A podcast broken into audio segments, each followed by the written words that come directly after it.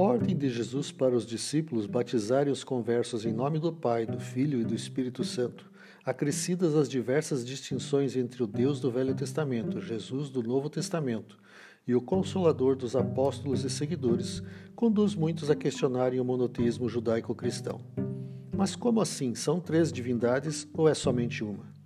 Se é apenas uma, por que essa distinção frequente ao longo da narrativa bíblica, perceptível principalmente nos originais em hebraico e grego, aumentando o embaraço mental?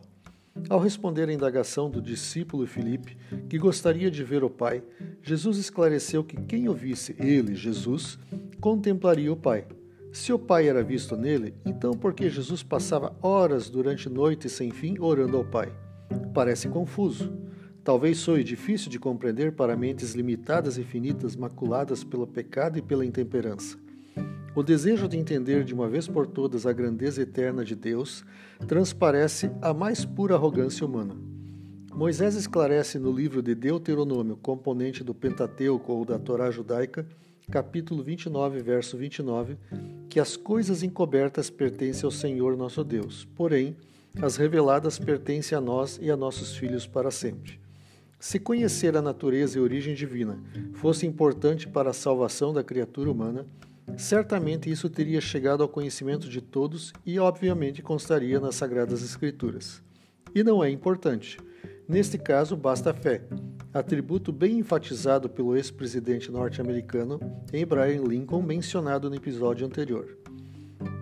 Em sua impotência, finitude e pecaminosidade limitante, o ser humano não tem nenhuma condição de compreender a expressão Deus o Pai, Deus o Filho, Deus o Espírito Santo são três seres distintos, mas um em propósito, interessando-se pelo resgate da humanidade. Pode-se detectar a água em três estados físicos da matéria: sólido, líquido e gasoso. O próprio corpo humano compõe-se em média de 55 a 60% de água.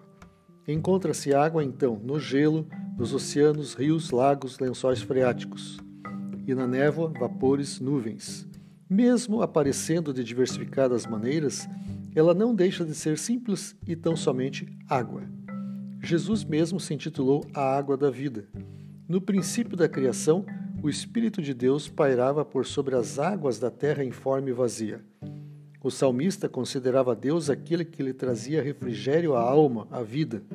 Quer mais refrigerante do que um copo de água fresca? Seja como for, cabe-nos a aceitação deste aspecto do texto sagrado por meio da fé, mesmo diante dos ataques de atrevidos críticos demolidores da palavra sagrada.